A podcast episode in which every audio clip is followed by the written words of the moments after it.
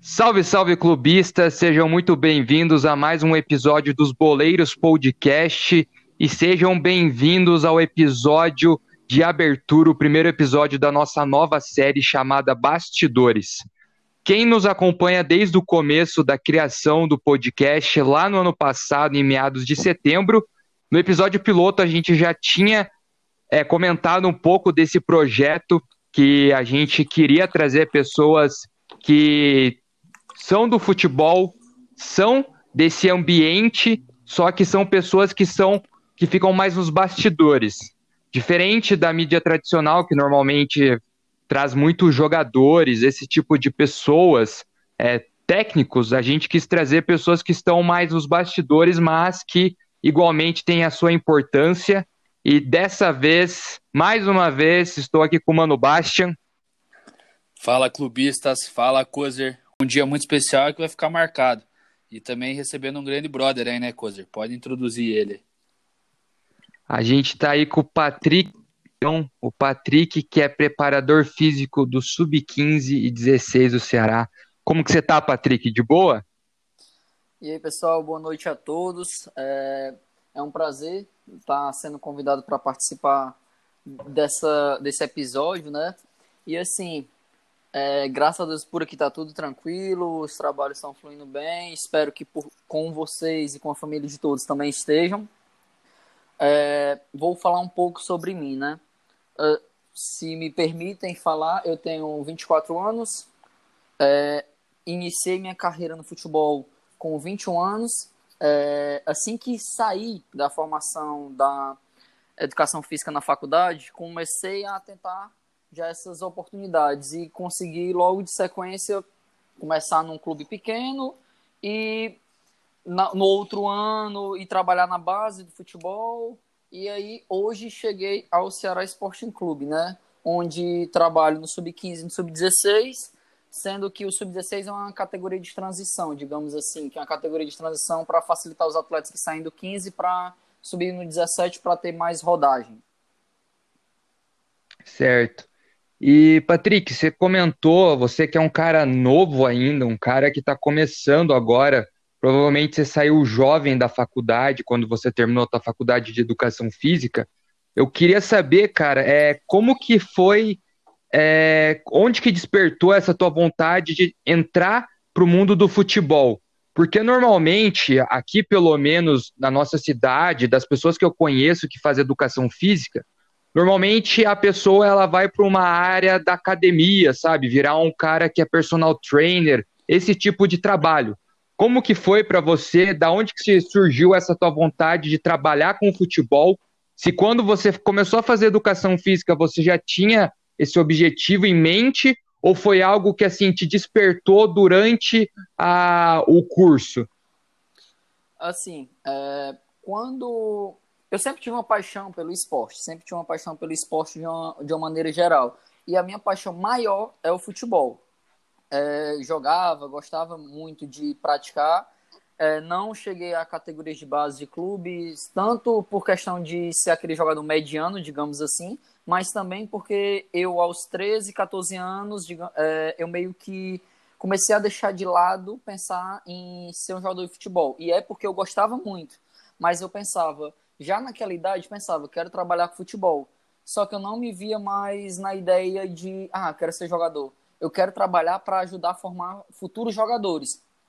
E fui estudando no colégio, pensando com isso na cabeça, outras metas também. E quando terminei o meu ensino médio, consegui uma bolsa de 100% para é, cursar educação física. E quando eu entrei, já comecei a me planejar pensando em ideias de como fazer o meu caminho para chegar onde eu cheguei, né? A, e alcançar ainda mais, que ainda tem muita coisa que eu quero. E assim, na, na, na faculdade, eu já comecei a tentar puxar é, as cadeiras de estágio para ver se eu conseguia estagiar em algum clube. Cheguei a bater na trave é, no, próprio, no próprio clube que eu estou hoje, que é no Ceará, porque em um dos cursos que não tinha tanto. É, um dos cursos realizados, conheci alguns amigos, no qual é, me eu tentei encaminhar essa ligação para estagiar, mas não consegui. Só que já via na, já tinha na cabeça que não, eu ia trabalhar com futebol, então não não ia desistir.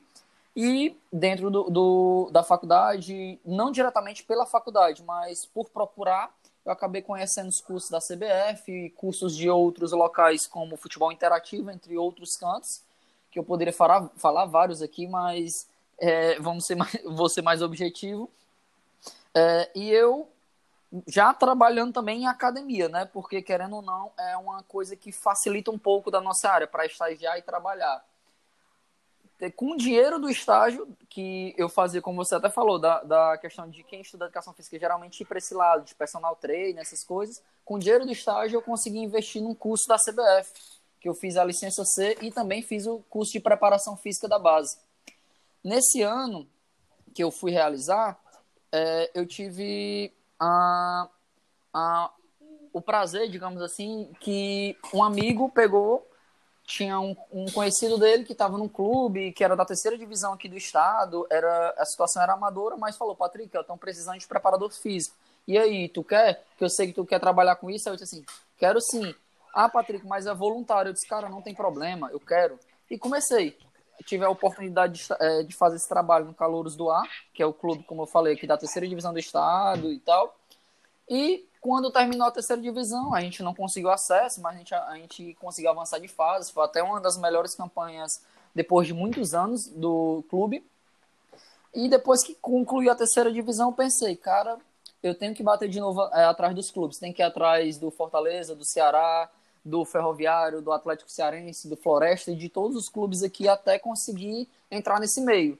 Antes de eu ir atrás, um amigo que já estava trabalhando no Atlético Cearense me ligou e falou: Patrick, estão presentes preparador físico aqui na base. Te indiquei.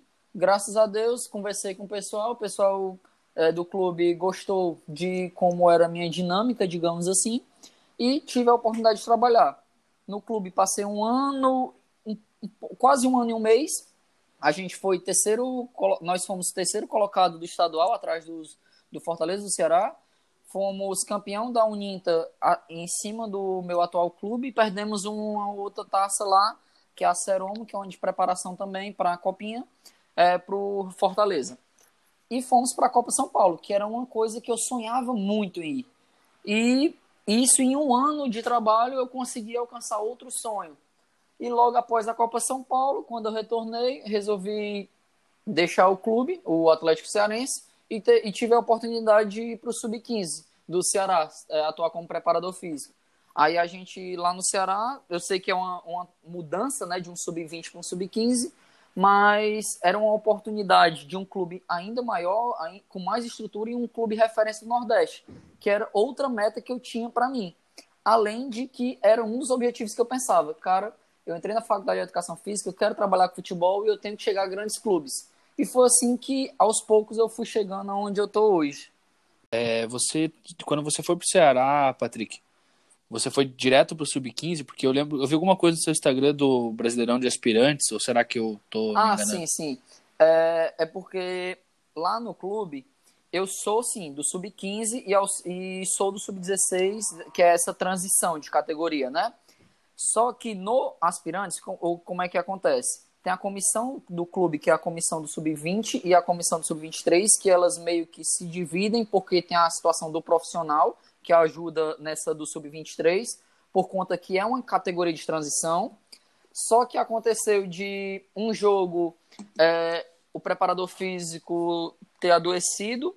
Se eu não, se eu não tiver enganado, era isso. Eu, eu posso estar enganado, tá? Mas eu sei que o, pre, o preparador físico do, do 20 o preparador físico era para estar no jogo não ia poder estar.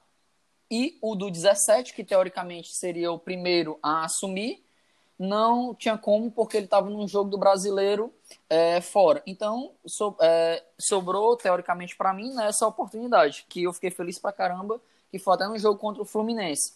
Em relação a, ao restante das, da, das fotos e tal, com, com o pessoal das aspirantes, é porque eu sempre gostei é, de estar tá junto, de estar tá participando, de estar tá vendo o campeonato, até porque era uma, é um campeonato muito grande. É por isso que eu sempre estive ligado, assim, ajudando de alguma forma. Mas não sou diretamente do aspirante. Foi algo assim como se fosse um auxílio, digamos assim. Esporádico, né? Isso, isso. Mais massa, parabéns, show de bola. Cara, e eu, você estava falando aí um pouco dessa questão de ah, eu tinha que conseguir chegar num clube grande, etc. Eu queria saber mais dessa questão da tua profissão dentro do futebol, na questão de quais são as escadas que um preparador físico dentro do futebol tem que ir subindo. Tipo, hoje você está no sub-15, 16, eu imagino que sua próxima meta é chegar no principal. Depois do principal é tipo ir para um time maior do eixo, etc. É, qual que você vê assim a meta final assim da, dentro da tua profissão? Que você falou das licenças da CBF, essas licenças te dariam futuramente tipo a opção para você virar um técnico? Assim, é, eu vou falar mais de uma forma pessoal mesmo. Pessoal que eu digo assim, de opinião bem, bem minha, porque eu acredito assim que depende muito de como a pessoa é, visualiza. Eu vejo que muitos que trabalham no futebol de base têm sim a meta principal de chegar a um clube profissional. Às vezes não precisa logo de cara chegar num clube que é, que é do eixo Rio-São Paulo, que não é do eixo Rio-São Paulo. É, pensam que é chegar realmente num um clube profissional para trabalhar num clube profissional. Eu, particularmente, tenho uma visão um pouco diferente como eu sonhava entrar para futebol e o meu sonho era entrar no futebol porque eu gosto de trabalhar pensando na formação de atletas, apesar de saber que no profissional também podemos contribuir muito, eu queria, eu me via pensando na pegar aquele atleta. Ah, aquele atleta tá no sub-13, ajudei a chegar no sub-15, corrigir movimentos e tal, é, orientei esse cara, ele chegou no sub-17, ou eu mesmo quando, subindo de categoria junto e trabalhando junto com esse cara para poder ele virar um jogador profissional. A minha ideia é mais ou menos isso. Então, eu eu vejo da seguinte maneira: é, crescer entre categorias, sim. Crescer, por exemplo, de um sub-11, sub-13, sub-15, sub-17, sub-20 e até um próprio aspirante, só que o aspirante já é profissional, então é um pouco diferente. É, mas é, atualmente eu posso é, é, como eu posso falar eu posso até amanhã mesmo é, no sábado nesse final de semana mudar de opinião porque depende muito do que vai aprendendo no dia a dia e também das ideias que a gente vai tendo do momento mas o que eu posso dizer é que no momento eu não tenho pretensões de chegar ao, ao clube profissional, trabalhar com clube profissional. Eu tenho pretensões de a, a, ter as minhas experiências ma, ainda mais no sub-15, ter outras experiências no sub-16, ter outras experiências subindo para um sub-17, para um sub-20, porque eu penso na questão do, do repertório de conhecimento por categorias, digamos assim, que eu quero muito ter essa vivência nas categorias de base, em todos esses critérios de formação, para poder eu entender cada, é, cada ponto do processo de formação daquele atleta para poder eu saber intervir ainda melhor na formação dele, nas orientações para ele se tornar um grande jogador, digamos assim. Cara, que doido isso aí. E uma parada que você comentou antes é que eu acho que muita gente imagina que vai chegar no futebol lógico, é muito difícil. Eu, eu, na minha opinião, né? Eu vou falar isso como um. Puta, eu também, eu, quando era mais novo, puta, achava muito fera jogar, participar do clube de alguma forma.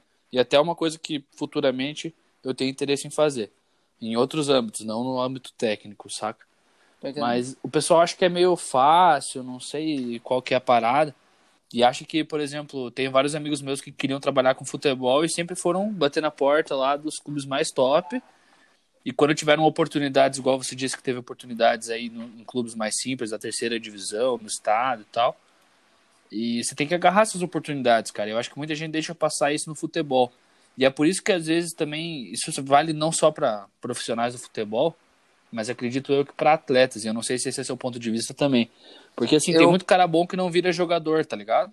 Sim, sim. Eu posso e... até. Você te... tá entendendo a linha que eu tô querendo tô, chegar, sim, né? De, tipo... Eu posso até te interromper para falar um negócio sobre isso. Fica à vontade. É, o que você falou me despertou aqui uma coisa que me fez lembrar, né? Alguns pontos que eu até já vivenciei, não diretamente comigo, mas de presenciar, de visualizar, digamos assim.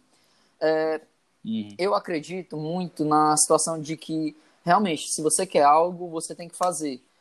Eu vou falar, vou falar assim, infelizmente, na, cultura, na, na área da educação física, ainda, ainda, as pessoas veem é, o profissional da educação física como uma pessoa que parece que é uma, é uma pessoa que só faz aquilo ali porque não deu certo em nada, sendo que a gente escolhe. Cara, profissional de educação física é como qualquer outra profissão. E por que eu estou falando isso? Porque se você for botar isso aí, é a mesma situação do futebol. É, porque que eu, uma das coisas que me, me motivou para também para o futebol foi a situação de escutar às vezes as pessoas falando, ah, não se forma mais jogador como, como antigamente, ah, é, não tem profissionais de qualidade, ah, não sei o que, ah, só entra no futebol quem, é, como é que eu posso falar? É tipo panelinha, que agora me fugiu a memória da a, a palavra. Mas... Quem tem empresário bom, né?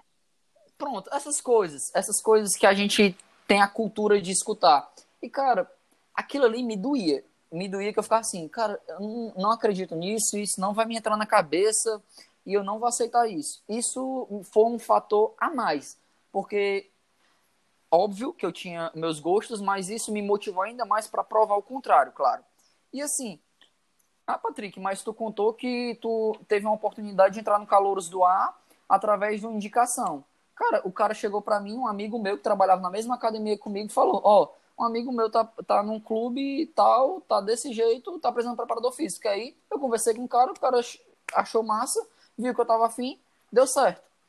O ca... Ah, Patrick, tu foi pro Atlético Cearense, trabalhou lá, chegou na copinha e tudo mais, porque o, o teu amigo, é, um amigo de faculdade, tava no profissional. Cara, ele já sabia que eu tava, tava cursando, ele fez cursos de futebol comigo, a gente estudou na faculdade, então uma indicação é uma coisa. Agora dizer, ah, tem pessoa A, tem pessoa B. A pessoa A é mais qualificada, mas a B é meu amigo de infância. Eu vou trazer a pessoa B, é outra história. As oportunidades surgem para quem dá as Exatamente. caras, tá ligado? Igual você falou que foi fazer de graça a parada Isso. lá. Tipo assim, tem muita gente que viraria as costas e falei, ah, eu não vou trabalhar ali assim, Cara, assim assado. se eu for falar, eu ainda é, eu entendo que meus amigos, quando falaram algumas coisas, não era por mal, mas eu lembro que alguns amigos meus me achavam louco quando eu deixei, quando eu fui para o Atlético Cearense, eu trabalhava em um estúdio de treinamento individualizado, tinha alunos de personal e trabalhava na academia. Então, eu estava começando a. E isso, seis, sete meses após estar formado. E eu estava começando a melhorar o meu status financeiro, digamos assim. Eu deixei tudo isso para trás para trabalhar com futebol e logo de cara você não vai ganhar milhões e milhões de futebol. Até porque eu nem ganho isso, né? Então, eu tô, eu tô querendo falar assim que você vai ter que fazer um caminho. Às vezes você tem que abdicar de uma coisa que nesse momento é melhor para lá no futuro ser algo que realmente você quer e que você conquiste algo ainda mais do que você estava naquele momento, digamos assim. Então, eu vi muitas pessoas é, perderem oportunidades porque pensam assim, ah, cara, eu não quero deixar meus alunos de personal para trabalhar com futebol, porque, pô, só vai ganhar isso. Ah, não sei o que e tal. Cara, se você quer trabalhar com futebol, você tem que meter as caras e seguir seu sonho. Não tem esse negócio de, ah, vou trabalhar no domingo, ah, vou trabalhar no feriado. Eu, particularmente, nem sei mais quando é feriado e nem ligo para isso. Porque eu acho bom trabalhar, eu estou trabalhando com futebol, é algo que eu sempre sonhei. Então, tem essas coisas que vai da mentalidade também da pessoa. Cara, eu concordo demais com isso, e isso me fez lembrar de uma reflexão que eu fiz uns dias atrás com um amigo meu, que eu pensei assim, cara, o futebol ele é um ambiente muito de selva. Você tem que ter muito sangue nos olhos para crescer dentro do futebol, porque realmente só tem prestígio dentro do desse mundo do futebol quem realmente quer de verdade e tem um sonho. Porque eu tava falando com meu amigo assim, cara, Quantos caras, tipo, com 18, 17, é, ele começa a ganhar uma grana, tipo, porque querendo ou não, hoje a gente vê moleques que estão saindo ali da, das fraldas e ganhando já uma grana que, cara, poucas pessoas aqui do Brasil ganham. E aí o cara já chega ganhando muito dinheiro e esse cara é novo, aí o Instagram do cara já começa a pipocar, é mídia, é mulherada, é ele querendo curtir a vida, é ele comprando o carro dele. Esse cara tem que ter muito foco e muita vontade de chegar no topo, tá ligado? Porque senão esse cara se perde. E até aproveitando, cara, que eu lembrei disso, tipo, você que tá ali no sub-15 16, existe um tratamento com esses meninos aí nesse sentido de tipo assim, cara, é, você tá novo ainda, tipo, beleza, você tá. Às vezes é um cara que tá estourando ali no, no sub-16, vocês dão, tipo assim, meio que um, um golpe de realidade no cara, pro cara não sair voando, achando que é dono do mundo e lá na frente acabar quebrando a cara. Sim, sim. É, nesse ponto, eu vou. Eu vou. Como é eu posso falar? É, lá no clube, nós temos psicólogos, temos assistente social que trabalham diretamente com a base, né? E assim, tem todo esse apoio. E quem é da comissão técnica também, e as pessoas do dia a dia do, do atleta, a gente sempre tenta conversar para conscientizar. Eu no próprio sub-20, num sub-20, ou seja, atletas de 18, 19, 20 anos, eu fazia muito isso porque eu sempre gostei, apesar de ser jovem, eu sempre gostei de tentar pegar experiências de pessoas mais velhas ou pessoas que eu conversava e pegar minhas próprias experiências, apesar de não ser muitas pela minha idade, mas eu sempre tentava é, aqueles é, ensinamentos, digamos assim, aqueles insight, insights para as pessoas para refletir, para poder pensar, para poder tomar melhores, de, é, melhores decisões. Porque, cara, é, realmente, com uma pessoa que é muito jovem, você está ganhando você chegar a ganhar milhões se você colocar grandes jogadores que hoje estão em destaque no mundo, é, que estão na Champions League. Se você for pegar a idade de alguns jogadores, cara, eles ganham milhões. Então, se não tiver um, um bom apoio e ele não tiver uma boa formação, é complicado. Por isso que eu até, até vou tocar num ponto aqui, que é uma coisa que eu acho que as. É, como eu posso falar? que é, que é uma coisa que às vezes me entristece de mentalidade de, dos atletas, que às vezes é ver alguns atletas com mentalidade de ah, tô, no, tô num clube X, tô no clube Y, ah, já tô na categoria de base, show, não vou mais estudar. Cara, a, a formação na, no próprio colégio é algo muito importante, tanto para o atleta como, como atleta, mas principalmente ele como cidadão, para esse tipo de situações, para o cara poder como é que posso falar, saber administrar melhor a vida dele. Apesar da gente saber que tem algumas coisas que, que só com, com as experiências da vida, né, que vão ser ensinadas, digamos assim. É, é muito doido você pensar isso aí, e a gente vê no Brasil uma cultura de, até dos clubes, cara, são poucos os clubes que se preocupam com essa questão de, tipo, formação educacional, por exemplo. Eu vejo que aos poucos tem mudado isso, mas é, essa mentalidade também parte muito dos clubes, cara, de tipo não dar esse suporte pra, pra molecada e tal. E até falando com, com um amigo nosso aqui, meu do Coisa do PH esses dias, ele jogou em base e ele falou assim pra mim, ele falou, cara, é, primeiro aquela coisa que a gente já falou, ele falou, é, eu treinava, eu ia bem com os caras, só que você olhava pro lado você via um cara com 10 vezes mais vontade e que fazia 10 vezes mais esforço que eu. E por isso esse cara virou jogador. Talvez ele não tivesse a mesma qualidade, mas ele se esforçou dez uhum. vezes mais, tá ligado? Então, eu, depois disso eu comecei a pensar que realmente essa parada de dessa cultura que a gente traz de ah, deu certo, empresário, tem dinheiro, ou não sei o que, cara, não é bem assim que, que, que a conversa, Isso. que a banda toca, né? E com relação ao, ao que eu tava falando de tipo, esse apoio que os clubes não dão, é a questão igual você falou, tem um assistente social, tem um psicólogo. E a maioria dos clubes, na verdade, não tem esse, esse suporte, né? E é por isso que, tipo, a molecada tá lá na base, igual o Patrick falou. Aí pensa que tá garantido, mas, pô, vou te dar um exemplo. Amanhã eu depois tenho uma lesão num quadril, num joelho. E, cara, a gente sabe o que acontece quando. Que muitas vezes não, não vai pra frente a carreira do moleque, tá ligado? Mesmo ele sendo muito qualidade. Então, cara, a educação é fundamental. E também pro cara gerir a própria carreira sim, sim. dele lá na frente, né, velho? Não ficar dependendo de ninguém e tal. Cara, sem falar que o um negócio que eu fico pensando também é essa questão das lesões, cara. Tipo, pensa para um moleque que tem 15, 16 anos, 17, talvez seja até mais doloroso para o cara que tá tipo quase subindo pro profissional. Ele tá ali, tipo, é o sonho do cara, ele sempre quis aquilo, ele tá batalhando desde pequeno.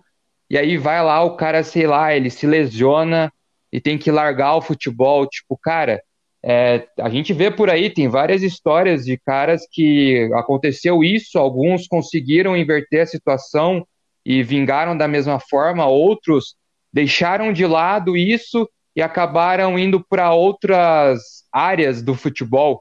Mas eu acho que, cara, isso é muito importante porque você tem que, que preparar psicologicamente, porque querendo ou não, você tá, são adolescentes, né, cara? Não são a pessoas adultas. Sim, sim. É, isso é a, ma a, maior realidade. Eu, uma coisa que eu até vou comentar sobre isso aí é, na época do que eu fiz um, um dos cursos da CBF, a gente conversava algumas situações, e até na época de faculdade já conversava algumas situações de que uma das áreas que a gente ainda via como é, não tão. Como é eu posso falar? Não é que não, não, é que não seja tão. Priori... É, não, não era tão. Não, não era tão utilizado como prioridade. Caramba, me enganchei agora. Não era tão não era vista como prioridade. Pronto, agora saiu. Não era vista como prioridade é a situação da, da psicologia. Não estou dizendo que ela não tenha que ser vista, estou dizendo que não era vista. E isso, é, graças a Deus, os clubes, pelo menos eu, eu venho reparando um pouco, que os clubes vêm mudando é, esse tipo de pensamento, porque eles entendem que tem que dar esse apoio, tem que dar esse apoio na formação, na questão da, na, na formação nesse, nesse controle da cabeça do atleta, digamos assim. Na cabeça que eu digo assim, porque, cara, tu tem que tentar fazer esse atleta ter uma mentalidade na qual, é como a gente estava conversando, saiba gerir sua carreira, que ele entenda os momentos que, pô, eu vou, vou dar um exemplo aqui mais particular, né? É, tem, um, tem dois atletas do clube que foram é, atletas convocados para a seleção brasileira de base, a sub-17, que é o Davi e o João Vitor os dois estão no profissional, eles são relacionados para jogos e tal. O, o João Vitor até entrou no jogo contra o, o Salgueiro, se eu não me engano. E você para para pensar, pô, o atleta tem 16 anos para 17, é, tá no profissional, massa. Só que o que é que o que é que o atleta gosta mais, né, de jogar? Só que se aquele cara não tiver a mentalidade para entender que ele tem 16, 17 anos, não vai ter como ele ser titular sempre, não vai ter como ele iniciar um jogo sempre, não vai ter como ele estar tá jogando todos os jogos, porque ele tem que primeiro é, se acostumar com aquela carga. Cara, isso pode ser algo que atrapalha o rendimento do atleta, atrapalha a formação dele, atrapalha é, é, o desenvolvimento dele físico, é, o desenvolvimento dele como é que eu posso falar, desenvolvimento dele geral dentro do, dentro do, do clube. Isso eu estou falando porque que não é o caso dele, né? Não é o caso deles, desses atletas que eu te falei. Mas é um caso que se você pagar, pera, é, é, pegar para pensar, pô, são dois atletas que foram convocados para a seleção brasileira de base. Eles estão no profissional. Então, isso, se, se a gente não trabalhasse de forma correta, poderia atrapalhar eles, tá entendendo? Só que no caso a gente está fazendo isso porque a gente sabe a qualidade dos atletas, a gente sabe o trabalho que a gente está fazendo, a gente sabe que pode fazer isso. E, quem, e jamais quem sou eu para poder comentar algo sobre. e Patrick, é, te pedindo de sobre o que sobre a tua rotina lá dentro do clube, como que é que você trabalha lá com os moleques? Tipo, existem assim a questão do da, da academia lá dentro ou é uma, uma atividade mais em campo? Como que funciona? Pronto, é, essa situação, vamos lá. Eu vou falar, vou até iniciar essa fala da seguinte maneira. É, eu ontem pensava algo, hoje penso algo e amanhã posso mudar esse pensamento também. Como assim? Ao, é, ao longo dessa longa carreira, né, de três anos, digamos assim, de, é, eu já mudei muitos pensamentos. Por quê? Todo dia a gente vai aprendendo algo, todo dia a gente vai tentando se adaptar às situações também. Então, sempre, como é que eu posso falar? Eu procuro sempre aproveitar o que há de bom de cada ideia. Eu, particularmente, o que é que hoje, vou falar o que é que hoje eu faço no Sub-15 do Ceará. Eu, dentro de campo, eu procuro fazer os, tra os trabalhos de uma forma que auxilie o, o técnico, que é o Delmiro, eu procuro auxiliar ele nesse sentido para quê? Para desenvolver os atletas para o jogo, porque o principal para o jogador é o jogo. Só que, como preparador físico, eu tenho duas funções que uma já está no meu nome, que é preparar o físico dos atletas, né? Eu sou preparador físico. E a outra função é garantir um, uma melhora desse rendimento, que também é algo que subtende-se pela minha função. E o que é que eu procuro fazer? Eu procuro fazer, às vezes, trabalhos integrados dentro de campo. É, como assim, Patrick, trabalhos integrados? Trabalhos de força mesmo, com ações de tiros, de tiro de velocidade, de mudança de direção, ações até com própria bola também. Não tem, é, eu procuro sempre variar a, a, a, os tipos de trabalho. E eu também faço trabalho em academia. Só que muitos vão pensar, pô, Patrick, trabalho em academia para um atleta sub-15, ou seja, atletas que estão acabando de subir do sub-13, atletas que têm 13 anos, atletas que têm 14 anos, atletas que têm 15 anos. Tu faz esse trabalho? Faço. Qual o problema? O trabalho bem orientado não tem nenhum problema. Agora, eu não vou passar um agachamento com 100, 100 quilos para um atleta de 13 anos.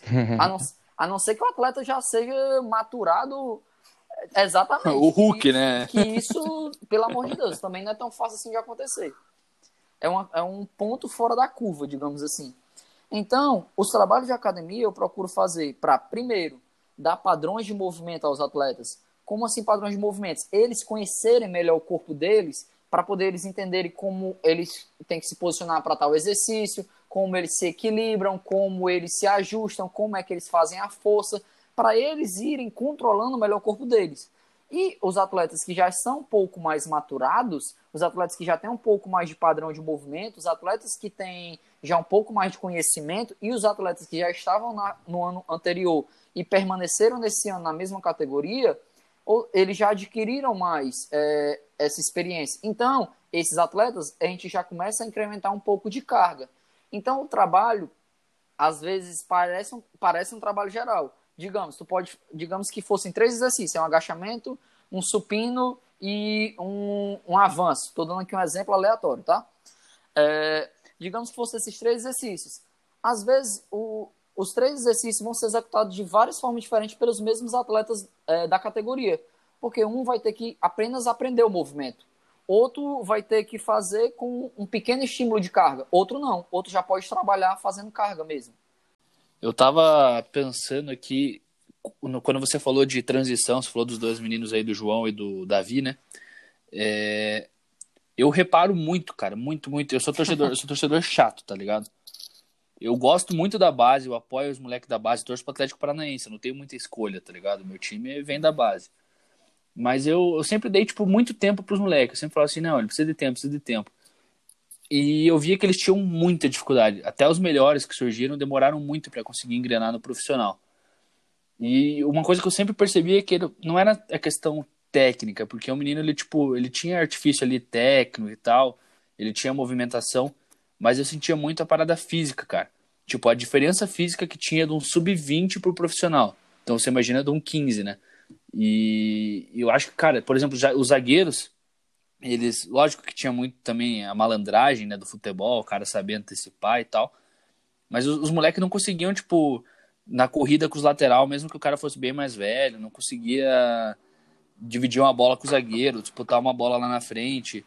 Os da zaga meio que não tinham a noção de espaço, mas eu sentia que era uma parada mais física, tipo, parecia que eram jogadores mais fracos, saca? Eu não sei como que funciona esse processo para vocês, assim, é, da parte física. Isso aí pode, como é que posso falar? Pode ser a diversos fatores e talvez alguns até que sejam dos que eu vou falar aqui, né? Um deles é uma coisa que eu venho estudando bastante na especialização de futebol. Um, um deles é que, cara, num jogo de base, num jogo de sub-20, eu não, não lembro o valor exato, o valor exato que eu disse, o valor correto. Mas, se eu não me engano, os atletas tomam cerca de 1.600 decisões por jogo. E já no jogo profissional, são cerca de 2.300. É, como assim, Patrick, decisões? Às vezes, aquelas pequenas decisões de movimentação, de, de dar um bote, de dar um passe, ou de decisões de ficar observando jogadores, de movimentação. É, são vários pontos, né? Esse, essas decisões que englobam. Então, se você for ver, é, é um lastro muito grande de de quantidade de decisões. E isso atrapalha o atleta se adaptar. Então é por isso que um atleta, quando sai da base, ele sente dificuldade num jogo profissional. E realmente essa situação de, como você falou, da, ah, eu vejo que às vezes até um lateral que é mais velho, ele chega mais, é, chega mais inteiro, digamos assim, que um zagueiro que é mais novo. Essa situação eu vou falar da, da, da seguinte maneira. Cara, eu sou, eu sou apaixonado para ver jogos da Premier League. É, Patrick, por que, que tu é apaixonado para ver jogos da Premier League? Não sei se é por conta de também a qualidade de transmissão, mas você vê aquele jogo que pelo campo, pela bola, passa muito rápido, né? A, o jogo é bem rápido, é bem dinâmico. E o que, que eu reparo? Às vezes você vê jogadores que parecem lentos, parecem lentos, eles não correm tão, tão rápido, mas eles são jogadores que aceleram muito o jogo. E o que é que isso tem a ver, Patrick, com a situação física? Cara, as, é, me vem a, a, a, frase, se eu não me engano, acho que era do próprio Iniesta, ou era do Xavi, que ele falava, né, da, da situação de que você tem que aprender a tomar as decisões rápidas. Porque, cara, querendo ou não, o, o jogo gira em torno da bola. Então, se você acelerar esse jogo, não precisa você acelerar ele, você carregando a bola. Você tem outros 10 companheiros que você pode passar a bola. Então, se você for muito rápido de raciocínio, se você viu uma jogada em, em um segundo, já conseguiu mapear todo o campo, antes de receber a bola, já to, tem uma decisão a ser tomada, você consegue ser mais rápido nesse raciocínio. Então, às vezes não é uma questão física, é uma questão de raciocínio, é uma questão mais mental, digamos assim. É por isso que eu até iniciei falando do lastro lá que dá na questão da quantidade de tomada de decisão, que pesquisas já têm sobre isso.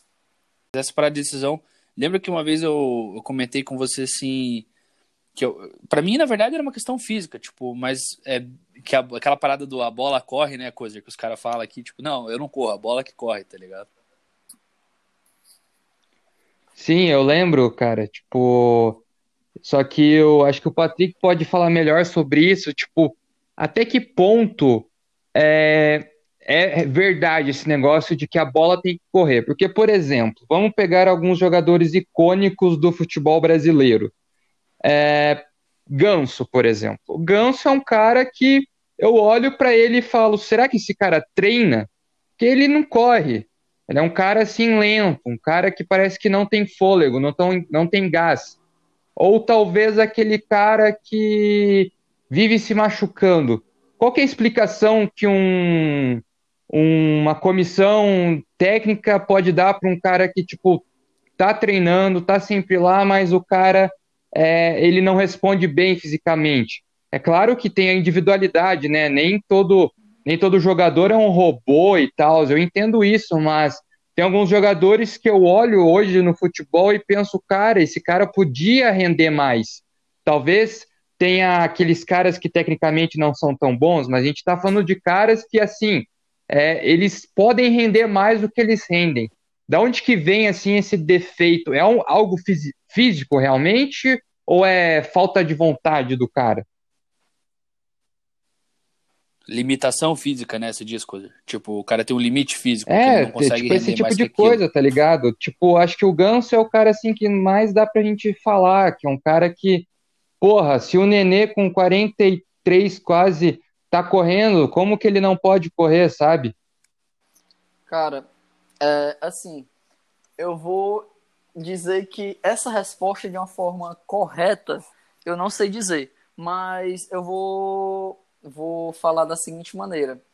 Eu ainda acredito que seja muito de estímulos, de questão de tomada de decisão mesmo, eu até tô tentando aprender mais, tô tentando assim, tô estudando mais sobre isso para poder compreender algumas questões a mais, porque o que você falou me fez refletir e lembrar aqui uma outra situação que não é tão antiga também, porque eu presenciei lembrar do Zé Roberto com, acho que 41 anos jogando na lateral do Palmeiras e ele fisicamente muito superior e ele tinha 40 e 41 anos, eu acho, não tava Sim. eu não lembro e só que ali o próprio o Zé Roberto, o Zé, eu, vou, eu vou puxar a situação do Zé Roberto para falar em relação à situação que vocês perguntaram do Ganso. O Zé Roberto, fisicamente, ele estava muito, muito bem. Então, era algo que auxiliava. e ele tomava boas decisões, porque ele tinha uma qualidade técnica e uma qualidade de raciocínio para tomar de decisão muito massa. A situação, o que eu acho que pode ser, por que, que eu, posso, eu só posso falar acho? Porque eu não conheço, não conheço pessoalmente, não sei como é que é o trabalho, não sei, é, não tenho esse contato, né? Então eu não posso afirmar. Mas, cara, em relação ao Ganso, eu, eu vejo ele, não vou negar, eu vejo ele como um grande jogador, eu vejo, eu porque eu ainda lembro das situações de Santos, então eu vejo ele como um cara que tinha muita qualidade técnica, um cara que toma decisões é, muito qualificadas, só que talvez é, lesões tenham atrapalhado realmente ele por esse tempo sem jogar, esse tempo é, fora que, querendo ou não, atrapalha muito para você pegar aquele, o que a gente chama daquele ritmo de jogo, né? E isso é um pouco prejudicial. Quanto à situação de dizer, ah, por que, que o, o Ganso talvez não rende mais? Aí é um pouco mais difícil. Aí é algo que eu não vou saber te responder, para ser sincero. Porque se eu tentar falar qualquer coisa aqui, eu, eu poderia estar tá exagerando, poderia estar tá mentindo, digamos assim. É, e é difícil dizer, Aí, né? Patrick, é... antes da gente seguir para as perguntas, puxando um pouco desse assunto ainda, eu tenho uma curiosidade. Cara, é... você ali, como você está é, trabalhando com jovens, etc., acontece de você olhar para um jogador, para um atleta e falar assim, cara, esse cara aqui ele não vai dar certo por causa que ele não tem o condicionamento certo. Sabe aquele, aquela, aquele atleta que você olha e fala assim, pô, até se esse cara se esforçar, ele não vai conseguir jogar no alto nível que necessita o profissional. Acontece isso? Pronto, esse ponto aí, é, eu quando iniciei a carreira, eu eu ficava me perguntando, cara, como é que a gente identifica um cara que chega a nível Europa, como é que a gente chega a identificar um cara que chega a nível Brasil top, um cara que chegaria a uma segunda divisão, um cara que chegaria à própria seleção brasileira. Como é que a gente identifica o cara como um dos melhores do mundo? Eu fiquei me perguntando isso aí no início, né? E uma coisa que eu não cheguei à conclusão, mas que eu penso hoje é: eu acredito que você consegue notar, notar assim, qualidade técnica, é, esforço pelo dia a dia de trabalho, sim. Só que é, tem coisas que vão além. Como assim tem coisas que vão além? É, eu acredito que às vezes um jogador pode ser muito bom, muito bom mesmo. Só que o cara pega, ele, aquele momento ele pode não estar, é, como é eu posso falar? Ele pode não estar dando certo com a ideia do clube, ou ele pode ser um jogador muito bom, mas só que não muito bom jogador para aquele clube uma coisa que eu reflito, é, me fez refletir muito sobre isso, que você perguntou, foi a situação que eu sempre me, me vem à memória. É, quando falam, falam, falam que o Cafu foi reprovado em 22 peneiras, se eu não me engano. Cara, eu assisti a Copa de 2002, eu era criança, assisti a Copa de 2002, tinha 5 anos, e, cara, eu me recordo da Copa, fiquei muito feliz, comemorei muito, e uma coisa que até hoje eu fico, eu fico pensando, Cara, como é que o cara é reprovado em 22, em duas peneiras? Será que. Aí eu, hoje, trabalhando com futebol, me vem três pensamentos, né? Um, cara, talvez ele tenha sido reprovado naquele momento porque talvez naquele momento ele não estivesse qualificado para estar. Dois, é, talvez ele possa ser, até ser bom, só que pelas características que o clube procura, ele não se encaixa. Como assim as, as características que o clube procura? É, às vezes o clube quer um lateral que seja quase que um zagueiro. Ah, o Cafu não. O Cafu é aquele cara que apoia direto. Não, então ele não encaixa. Ele é bom, mas ele não encaixa. Então, às vezes, o clube não prefere não segurar, prefere não atrapalhar, digamos assim. E a, a três, que isso eu acredito que infelizmente ainda acontece muito dentro do Brasil, porque a gente ainda está no processo que eu venho reparando que a gente está num processo de mudança para acreditar mais na, no estudo, no conhecimento e melhorando esse tipo de trabalho. Que a três é talvez até incompetência nossa de trabalho, de não conseguir identificar um talento. Não que conseguir garimpar, né?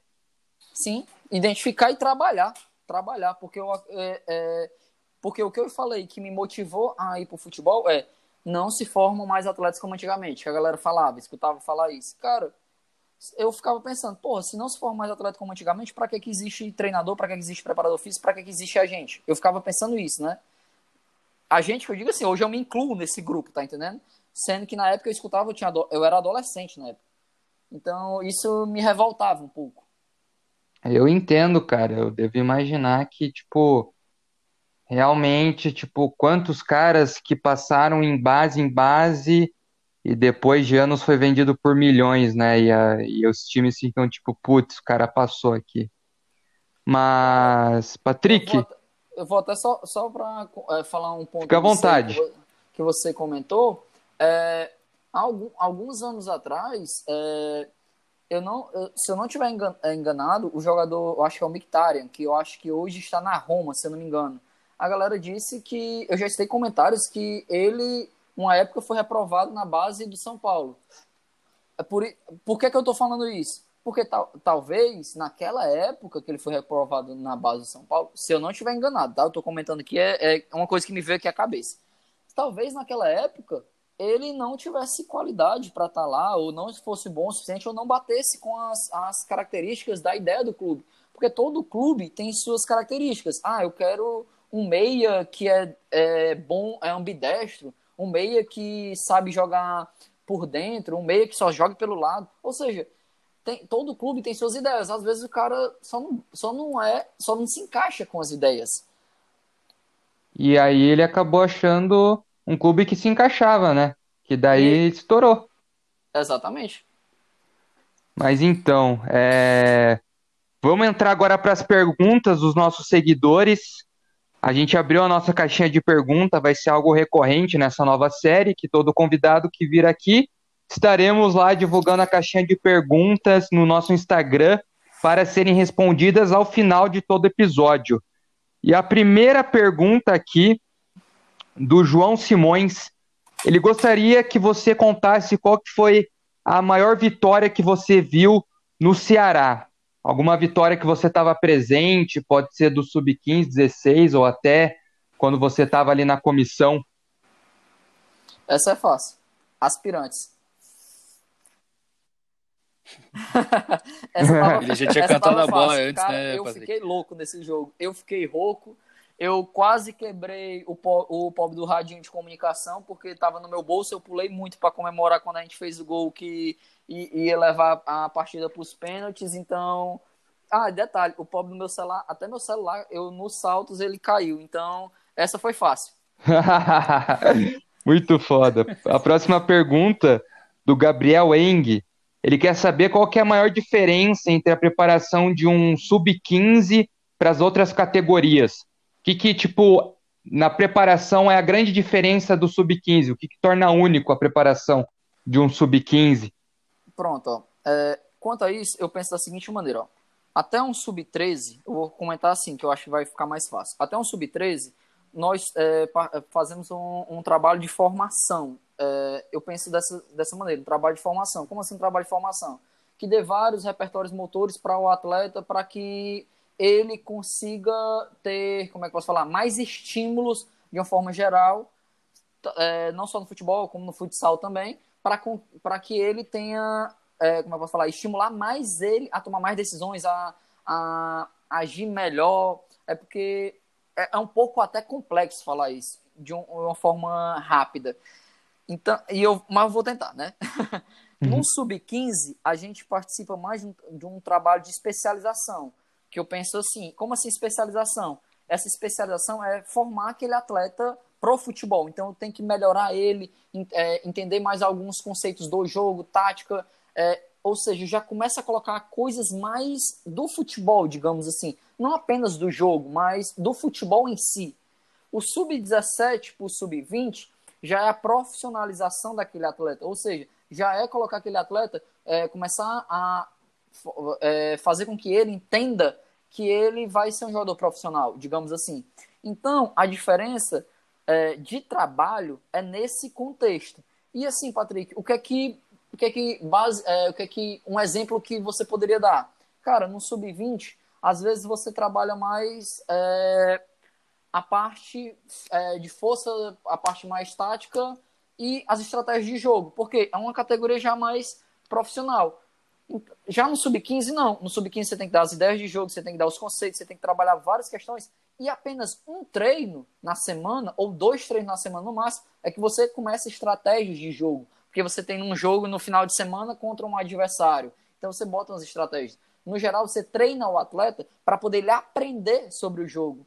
E, e eu ainda vou tocar num ponto que não sou eu que falo, mas outros professores já me falaram, até porque eu quero ter as experiências em todas as categorias, o máximo de categoria possível para poder ter mais, é, entender mais sobre isso.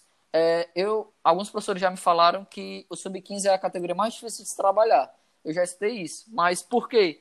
Porque são você pega atletas que são atletas que não estão maturados fisicamente, atletas que estão se maturando e atletas já maturados. Ou seja, tem atletas que são como se fossem crianças é, fisiologicamente falando, né? Atletas que estão naquela transição ali para pré-adolescência e atletas que já são adolescentes, digamos assim. Então, até nisso, o cara tem que saber se planejar para trabalhar. Muito foda, cara, essa visão.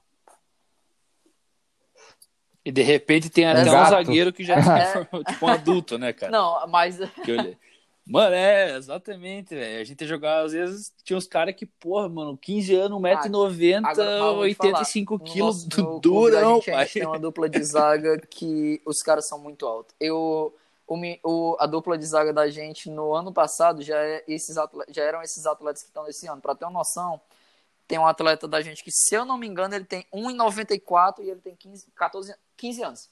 Nossa. Tá ele, louco, velho. No Sub-13 ele já tinha 1,91, se eu não me engano. ah, mas bola pro alto também não tem, né, cara? É só ele pegar detalhe, o tempo e já ele era. não é aquele atleta quero que ver tá ganhar. falando, aquele atleta que já é maturado, que já é, ele não era, ele não era. E ele ainda tá nesse processo de maturação. Ele é alto por questões de é, genética mesmo. Caramba, pra gente ver como é a diferença, cara. A próxima pergunta foi do Denis. Ele perguntou assim: como é o trabalho multidisciplinar da comissão dentro das equipes de base? Ele colocou na questão de físio, técnico, preparador. Eu acredito que vocês todos vocês se comunicam entre vocês, né?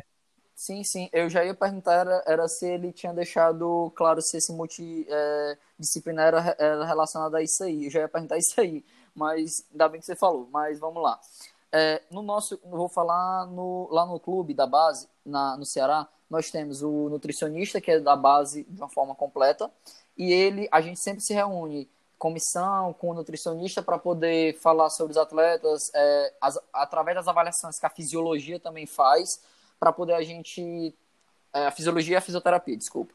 É, para poder a gente pegar essas informações e discutir sobre, ah, um atleta tem. Vamos, vamos pegar um exemplo aqui. Deixa eu tentar. Não, não vou lembrar algum caso, mas um atleta tem 1,90m. Vou dar um, um aqui aleatório, não é, não é real, tá? É, é só exemplo mesmo. O cara tem 1,90m, só pesa 60 quilos. E ele está no processo de maturação. Cara, esse atleta ele precisa ter uma, uma atenção melhor na, na questão alimentar porque esse atleta tem 1,90m, ele só pesa 60 quilos. Será que isso é bom para ele? Porque ele, ele, se você ver, ele vai ser muito magro, porque ele é muito alto. Não estou dizendo que também o atleta tem que pesar 80 quilos, claro. Estou dando assim, um exemplo que para a formação dele pode ser prejudicial também. Então, a nutrição ajuda nesse quesito da orientação da alimentação e para atletas que a gente já vê que é possível por conta que o nutricionista diz, não, esse atleta aqui, pelo nosso controle, já é possível até suplementar. A gente dá suplementação para o atleta de uma forma orientada. Por quê? Porque a gente tem esse acompanhamento. A mesma questão da fisiologia. Nós monitoramos as cargas de treino, nós acompanhamos as situações de lesão, minutagem de treino, tudo isso. Para quê? Para poder a gente saber como é que aquele atleta é, pode responder, como é que aquele atleta está respondendo aos, aos estímulos.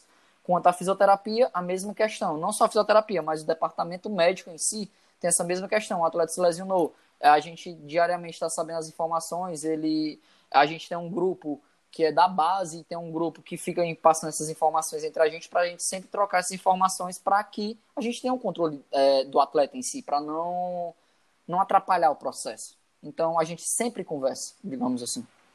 Que foda, cara. Show de bola. Nossa próxima pergunta foi do Felipe Sampaio. Ele gostaria de saber que se com 31 anos ele ainda consegue passar numa peneira. Com o peso que ele tá Cara, hoje, ele não pode, vou- Avisa ele lá. ser- Coisa. Eu vou falar assim, ó. É, eu via algumas questões sendo perguntadas sobre isso e antigamente eu, eu até falava, cara, eu é, até falava assim, né, pra mim mesmo. Eu disse, cara, eu com 24 anos, é, eu acho que eu não, eu não jogaria mais futebol. Só que depois eu fiquei lembrando, depende a que nível o cara quer jogar. Talvez eu com 24 anos hoje, por não estar treinando num clube, eu não chegaria a um clube de pre- é, primeira divisão, a um clube de é, a nível Europa. Então, o cara pode, ele pode, sim, se ele é, treinar, se ele procurar estar bem tecnicamente, taticamente, todos esses, esses quesitos, ele pode passar sim. Só que ele também tem que ser, ser realista, digamos assim, com a, a, o quesito idade, o quesito a nível de clube que ele pretende. Porque, cara, eu vou. Meu próprio, meu tio mesmo, vou falar meu, meu tio, meu tio, acho que com 36 anos ou, ou 35, se eu não estiver enganado, ele jogava pelo um clube que é do, nosso, do interior, que é de onde minha família vem. E eles é, quase brigaram para subir de divisão lá para a primeira divisão do interior. Então, é algo assim que é possível, é possível. Agora, claro, é como eu tô falando, ele jogou a um, a um nível de segunda divisão do interior. Então tem esse, essa questão também. Eu vou dar um exemplo para vocês que eu acho legal. A gente jogava bola toda aqui, desde pequenininho eu via. Meu avô jogava bola na, num time que ele tinha. E tinha um cara de 26 anos ou 25 anos. Aí o que acontecia? Como ele era bom de bola, quando tinha um jogo do, do time da cidade aqui, ele jogava. Aí ele disputou um campeonato. Ele tinha 26 anos, cara. Tipo, ele é mais velho que você, Patrick. E o cara, na época, foi jogar um torneio paranaense. E acho que ele jogou 5 ou 6 jogos, cara. Só pra, co pra cobrir o elenco, né? Ele era um volantão 5. Ele era bom de bola, mas também, né? Não era um craque, né? E ele jogou esses cinco jogos e ele ficou no Juventude. Depois disso, ele foi chamado para jogar no Juventude, um período de teste, ficou três meses lá. E jogou três anos no Juventude, cara. Tipo, num Juventude na época Série B, disputando o Gaúcho lá em cima. Então, tipo, cara, é aquela parada, né? Se o cara tiver a bola e tiver dedicação, dep igual o Patrick falou, depende do nível, né? Agora não dá você, No Felipe, Botafogo dá, peso né, cara? jogar no Botafogo. Ah, na verdade, Tô Botafogo aceitando qualquer um certo, lá. né? É. Já ajuda Cara, teu time. a próxima aí. pergunta foi do Pedro Henrique. Ele perguntou: Como melhorar o percenta depois das férias? Esse percenta, eu acho que ele falou errado. Acho que ele quis dizer percentual. Eu acho. O que, que você acha, Baixa? O que, que ele quis dizer? Cara, eu, eu li, mas eu acho que ele falou como. Acho que ele queria dizer o atleta. Ah, então cara. pode Você ser. Como que melhora o atleta depois das férias, uma- Pergunta Eu- interessante. Eu, eu, vou, eu vou falar assim, talvez pela pergunta é, seja realmente percentual, como se fosse percentual de gordura, digamos assim. É, Porque eu, eu, acho que, eu acho que ele quis perguntar isso mesmo, por conta que. tá- é porque muita, muitas pessoas ser que ele colocam jogava assim bola, também. deve É, às vezes passa as perguntas dessa maneira. Já, já ouvi assim. Cara, eu, eu vou ser bem sincero na, nessa colocação. É um pouquinho dura. Cara, eu acredito que quem, quem é determinado para fazer aquilo, é, a- se, você, se você é jogador de futebol, digamos assim, se você é jogador de futebol e o seu emprego é o, o futebol, ou seja, você trabalha para o futebol, você trabalha com futebol, eu acredito que você tem que manter o seu corpo sempre apto. Então, nas férias, ah, cara, mas nas férias não vou nem poder relaxar? Pode. Só que será que você também não pode ter um controlezinho alimentar? Você às vezes se exercitar um pouquinho para não parar totalmente, para não relaxar? Eu, ve, eu falo isso porque a gente vê até isso um pouquinho na cultura dos jogadores brasileiros quando se aposentam, não todos, claro, mas você vê a diferença é, em relação a alguns europeus, mas também não são todos europeus. Se você for ver, tem muitos, é, muitos jogadores europeus que parece que os caras nunca deixaram, nunca deixaram de jogar. Eu vou, vou até falar aqui por, é, por um cara que é muito famoso e todo mundo sabe da qualidade que o cara era jogando futebol. O Zidane. Você vê ele como treinador do Real Madrid. O cara parece que tá com o mesmo perfil físico da época que ele jogava futebol. Então, é verdade. então, é a questão de você entender que seu corpo é a sua máquina de trabalho. Então você tem que se cuidar. E eu não falo isso não é nem só para quem é jogador de futebol. No, no, dia a dia em si, a pessoa tem que se cuidar.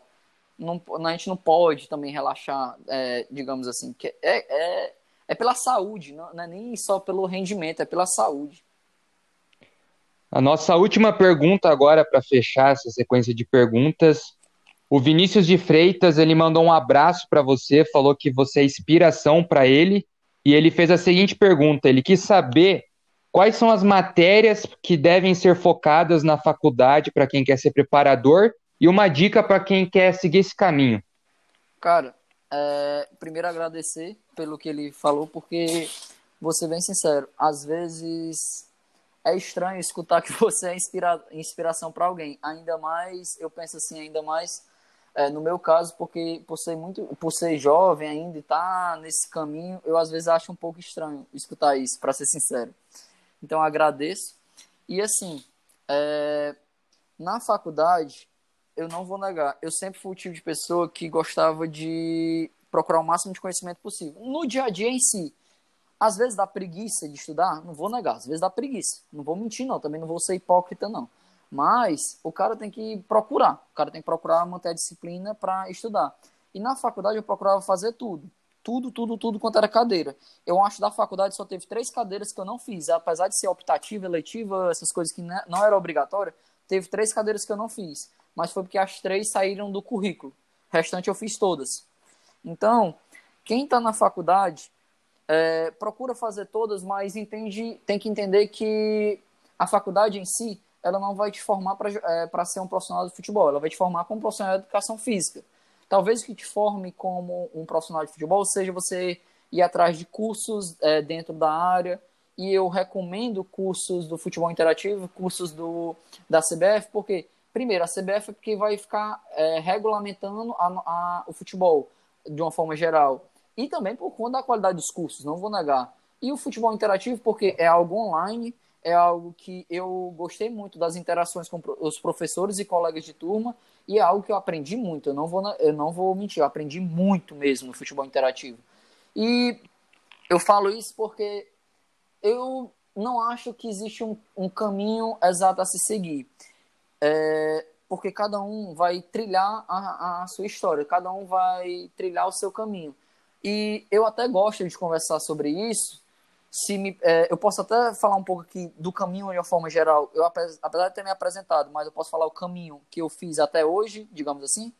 Dá tempo? Pode, fica à vontade. É, eu, vou eu vou falar aqui porque, assim, ó, é, eu gosto muito de conversar sobre essa situação do caminho, por conta que eu gosto de entender como as outras pessoas chegaram a grandes clubes, a, a grandes conquistas, para entender o que, que elas fizeram, o que, que elas tiveram que escolher, o que, que elas tiveram que optar, para dali eu também tomar minhas decisões. Só que eu não posso ser é, a cópia da outra pessoa, eu tenho que ser eu. Então eu posso, eu posso entender como é que ela fez os caminho de, as escolhas do caminho dela, mas eu tenho que trilhar meu caminho. E como é que eu fiz? Vamos lá. Eu até me apresentei, né, mas eu vou repetir um pouco disso eu entrei na faculdade de educação física, me formei em educação física, licenciatura e bacharel. É, dentro da faculdade, procurei fazer cursos da área da educação física, sempre fui envolvido com esporte, até fui monitor de natação na época da faculdade. É, saí, eu trabalhava em academia, estagiava em academia, depois comecei a trabalhar formado, né? E dava aula de personal. E dentro desse período, trabalhando na academia, apareceu uma oportunidade de estagiar em um clube que eu não ia receber nada, mas para mim eu ia receber muito, que era a oportunidade e, digamos assim, o conhecimento da prática, porque isso ia ser muito legal para mim. Então eu comecei a trabalhar nesse clube. Nesse período que eu estava trabalhando no clube, eu fiz o curso de licença C que teve aqui da CBF aqui é, em, em, na, na cidade de Fortaleza, aqui no Ceará.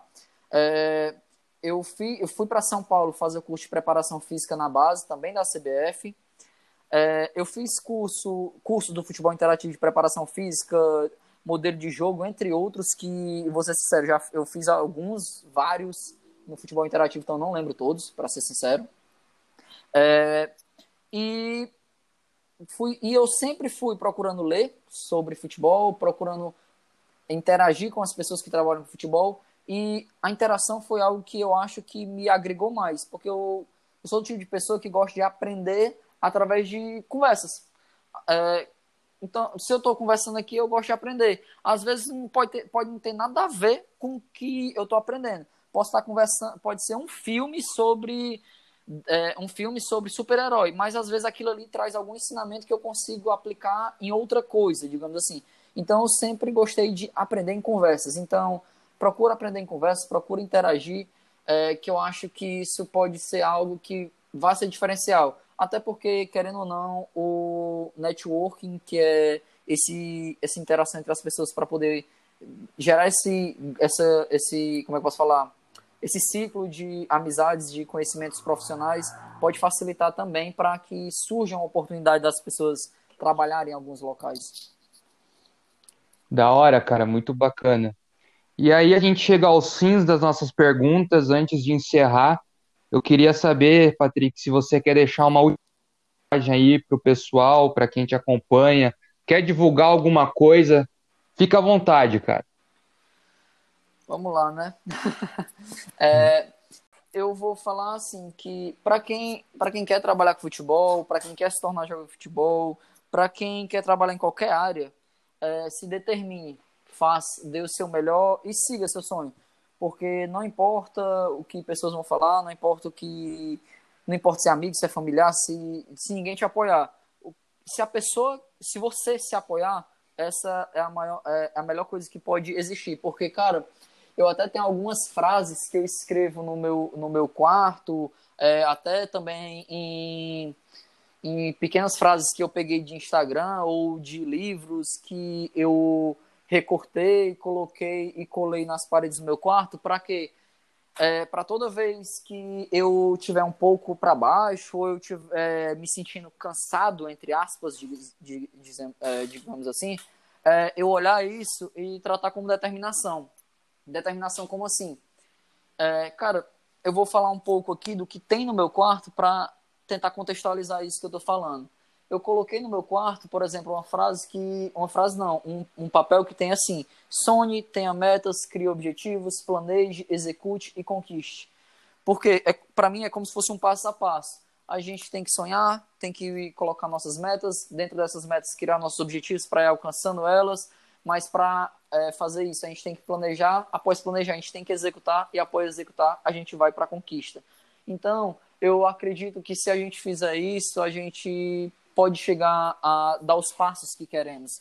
É, e eu vou, eu vou, ser bem sincero, é, às vezes às vezes não cai um pouco a ficha na minha cabeça de que eu hoje trabalho com futebol, tenho 24 anos, trabalho com futebol e já estou em um grande clube do, do Ceará, um grande clube do Nordeste e um grande clube do Brasil. Por quê?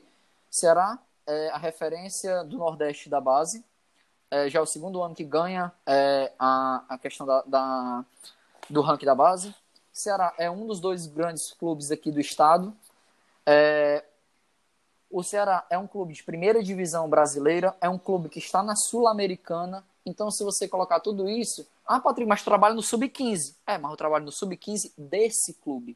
Então, é, era um objetivo que eu tinha eu tinha o objetivo de ir para uma copinha. E, cara, no meu primeiro trabalho, meu primeiro trabalho, eu conquistei isso. Eu tive contatos com várias pessoas de vários outros clubes. E isso é muito legal. Falo isso porque, como eu estava comentando, esse ano eu vou completar três anos que eu trabalho com futebol. Que eu iniciei com meus 21 anos. Eu vou completar três anos. E, cara, quando eu fico refletindo há quatro anos atrás, é, que eu fico lembrando há 4, 5 anos atrás, há 4, 5 anos atrás eu não conhecia nem sequer uma pessoa que trabalhasse em qualquer clube, não conhecia. E hoje, graças a Deus, eu tenho amizades que trabalham no clube rival da gente, que é no Fortaleza, tenho amizades com pessoas que trabalham no, é, no Ferroviário, no Atlético Cearense, por ter trabalhado lá também, né? No Floresta, em outros clubes. Tenho amizade com algumas pessoas que trabalham em vários clubes aqui do Brasil, é, também pela questão dos cursos é, fa é, favoreceram isso, claro. E eu acabei criando amizade com pessoas que trabalham até fora do país. E isso é algo que eu fico assim, cara, para de reclamar e segue teu sonho, cara. Vive, aproveita. Então, eu acho que isso é, talvez seja uma das coisas que eu poderia finalizar falando. Muito fera, cara. Muito fera mesmo, porque, como você disse, você ainda tá novo e já chegou num patamar muito elevado, cara. E eu desejo que você continue aí alcançando coisas maiores e maiores, porque só nessa conversa aí pequena que a gente teve aqui já deu para ver que você é um profissional muito dedicado e que com certeza vai ser um ótimo profissional, como você já é. E, cara, eu queria agradecer aí você ter aceito o nosso convite, ter disponibilizado o seu tempo e vindo aqui para gravar conosco. Não vindo, né? Porque a gente não está presencial. Mas, enfim, um dia vai acontecer o presencial. Agradecer a todos que nos escutaram, a todos os nossos ouvintes que estão desde o começo aí. É, a gente tem uma série que foi a Porque Torce, que era uma proposta mais voltada para o torcedor, voltada mais para a resenha uma coisa mais da arquibancada mesmo. E agora a gente traz essa nova série, Os Bastidores, que é uma coisa mais saber do lado profissional de quem realmente está ali por trás do clube, fazendo muita coisa, mas que às vezes não tem o holoforte que merece. Então, cara, agradecer aí o Patrick, agradecer a todos os nossos ouvintes. Espero que vocês tenham gostado desse episódio. Confere lá o nosso Instagram, os Boleiros Podcast. O Instagram do Patrick a gente vai estar divulgando lá também. E é isso, cara. Um grande abraço a todos e que vocês tenham uma ótima semana e até mais. Esse foi o primeiro episódio dos Bastidores.